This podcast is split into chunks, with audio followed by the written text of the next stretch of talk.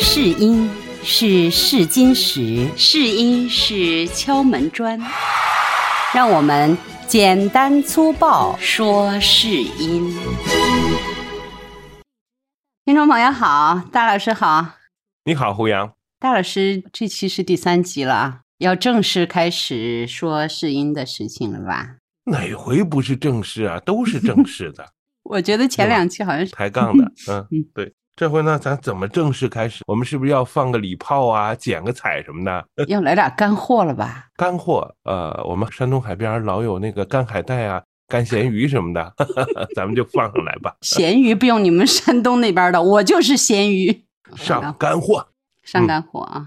最近我跟大老师两个人录了一个东西，我觉得还蛮好听的，我们也把它奉献给听众朋友听一下吧。胡杨呢，作为甲方派出者，得到一本书，我就给他去试音去了。哎，结果呢，我就发了一个试音文件。哎呀，胡杨老师这个批判，我听了半个月还没有做出决定。这半个多月了都不给我回信儿。我说今天做节目咱用上成不成？那个胡杨老师说可以吧。哎呦，大老师，我听出来了，你今天用的是一个新的声音位置。啊 对，鼻腔比较重是吧？嗯。跟你试音的不太一样，我们先听一下吧。哎，先听第一段吧，好吧？嗯，好的。我一面张望，一面由人丛中挤了上前。那个桌子一边的老妇人早对着我笑面相迎，问道：“我被他一问，却不好意思说，并不要对联，只得说道：‘要一幅，但是要签字呢，立刻也就有吗？’”那个写字的妇人对我浑身上下看了一看，似乎知道我也是个识字的人，便带着笑容插嘴道：“我听他这话虽然很谦逊，言外却是很有把握似的。我既有心当面试他一试，又不免有同事沦落之感，要周济周济他。”听完这一段，感觉怎么样？胡杨老师，我这试音还行吗？对听众朋友给我打打 call。对听众朋友要是觉得大老师应该在我这通不过的，也可以在我们的评论区去留言哈。如果哈呃听众评论超过一千个，我下回唱京剧。听清了吗？大老师要唱京剧。下的这个赌注可以吗？嗯，好。说说我真的感受吧。嗯，好的。嗯，实际上我们在平台上面也听到张震的演播。我真的觉得大老师的演播比那个好听，当然了，可能也是，呃，我们比较熟悉吧。而且大老师这一段演播我没有进行任何剪辑的，就是大老师的原声都没有读错。对，上一期是寻找这个角色的状态，就是不停的去重读啊什么的，这个旁白就特别好，一气呵成。很多朋友就问我，哎，你为什么会有一个长句你不喘气就能读完？我就说这就是识读能力，吹一个小牛皮，那 是肺活量大吧？一个是肺活量大，二一个最主要的是我们的这个丹田之气顶着我们的嗓子声带在说话，这样呢，我们的气息就会非常的稳定，非常的充足，说起来讲述感就会非常的好。这也就是我多次强调的那个讲述感如何得来。用你自己的话说，三十年的经验也不是白来的。大家会听到呢，在刚才这段哈原音，我有弹舌的动作，为什么呢？因为一会儿啊，我们再听一段的时候，里边就插入了女角色音，也就是胡杨第一段听你的是不连贯的，听不出来到底这个人在听什么。所以呢，我们平常如果说在试双播的时候，其实是两个人在不同的地域，比方说我在北京，胡杨就在湖南，我们是不同时段录出来的音。两个时间，你这个弹舌对后面做对轨的时候就特别方便，对，明显很明显。完了以后就插入这个女角色音就可以了，嗯，特别好。那我们来听一下第二遍插入女角色音对轨之后的干音的这个作品。我一面张望，一面由人丛中挤了上前。那个桌子一边的老妇人早对着我笑面相迎，问道。先生要买对联吗？我被他一问，却不好意思说，并不要对联，只得说道：“要一幅，但是要签字呢，立刻也就有吗？”那个写字的妇人对我浑身上下看了一看，似乎知道我也是个识字的人，便带着笑容插嘴道：“ 这个可不敢说，因为字有容易嵌上的，有不容易嵌的，不能一概而论。若是眼面前的熟字眼儿，勉强总可以试一试。”我听他这话虽然很谦逊，言外却是很有把握似的。我既有心当面试他一试，又不免有同事沦落之感，要周济周济他。哎，听起来还是真不错啊！这个故事就相对来说完整多了，对，完整多了，听明白了。而且呢，在对轨的过程中，我想给听众朋友，或者是说愿意从事这个行业，或者是你们在试音的，有一个啊技术要求，在对轨之后啊，哈，我们要戴上监听耳机去听。就是两个声音啊，你都让它刚刚过红线一点，偶尔过红线一点啊，这个声音呢就会是平衡的。然后呢，我们也可以用 A.U 里边的一个声音平衡插件去试一下。但是在这个时间段内，不要用到压线，因为所有的这个甲方爸爸吧，他要求的试音都是类似于元音的，达到负三负六这个状态。如果说刚才我们第一遍听的那个叫元音的话，这一遍我们在听的对轨之后的，就是我们剪辑好的干音，也处理过降噪了。降噪这个问题啊，胡杨，你有一个感受？今天下午我们聊过，我是在对比了一下你的音频文件和我的音频文件之后，我发现有很大的差异。你给我的音频文件，我是不降噪的，我觉得特别干净。没有底噪，但是我自己的就在看音频文件的那个频谱的时候啊，肉眼可见的都是灰蒙蒙的很多颗粒，表示我的底噪是非常大的，嗯，区别特别大。呃，像这个呢，比方说我用的呢是苹果的系统里边自带的酷乐队或者叫 Logic，它的设计是什么呢？叫预先降噪。就是我在提前设置的时候，我声音里边噪音的区域就先降掉，先设设定好之后，我录出来的声音就这个范围之下的就都给去掉了。完了以后声音就特别的，嗯，我还以为是就是我们的录音环境有很大的区别，但是这个可能也有一方面可能会有差别。这就让我想起来，我们呃下期节目的时候，我们说说录音环境。其实，在我们前期的。节目中我们也说过录音环境，对，我们在第二季的时候，第二季就说过，社科的时候说过，对对。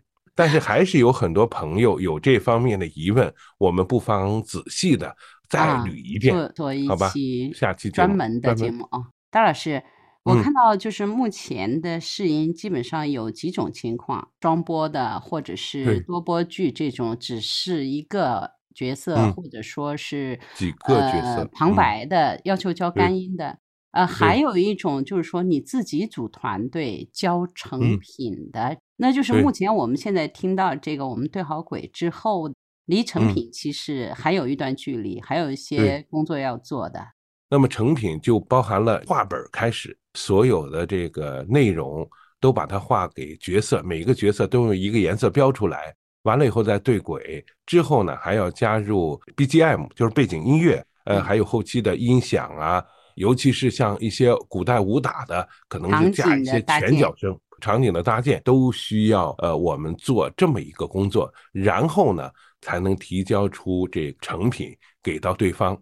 成品中单的机会会非常大啊！如果你是单打独斗的话，相对的来说重音的机会比较小。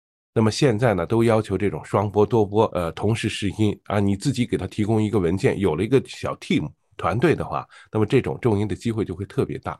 那作品听上去就包括它的完整度，还有整个的风格就比较明显，会影响到他的甲方决策。你比方说吧，哈，很多朋友在接到试音的时候会看到，也可以提供单独试音，尽量做到是团队试音或者提供成品。当甲方拿到一个成品和一个这种普通的干音的时候，哪个给他的冲击力更强呢？毫无疑问，肯定是成品的冲击力更强，对，所以他更愿意听这个。很多朋友呢，觉着能把旁白读好、角色音读好就已经够了。其实，针对于我们播书或者是录书来说，哈，远远不够。我们这一段音频也做了一个后期，请大家先听一下。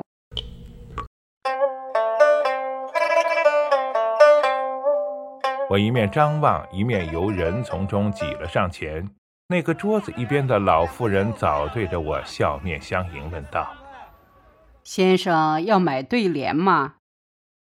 我被他一问，却不好意思说，并不要对联，只得说道：“要一幅，但是要签字呢，立刻也就有吗？”那个写字的妇人对我浑身上下看了一看，似乎知道我也是个识字的人，便带着笑容插嘴道：“这个可不敢说，因为字有容易欠上的，有不容易欠的，不能一概而论。”若是眼面前的熟字眼儿，勉强总可以试一试。我听他这话虽然很谦逊，言外却是很有把握似的。我既有心当面试他一试，又不免有同事沦落之感，要周济周济他。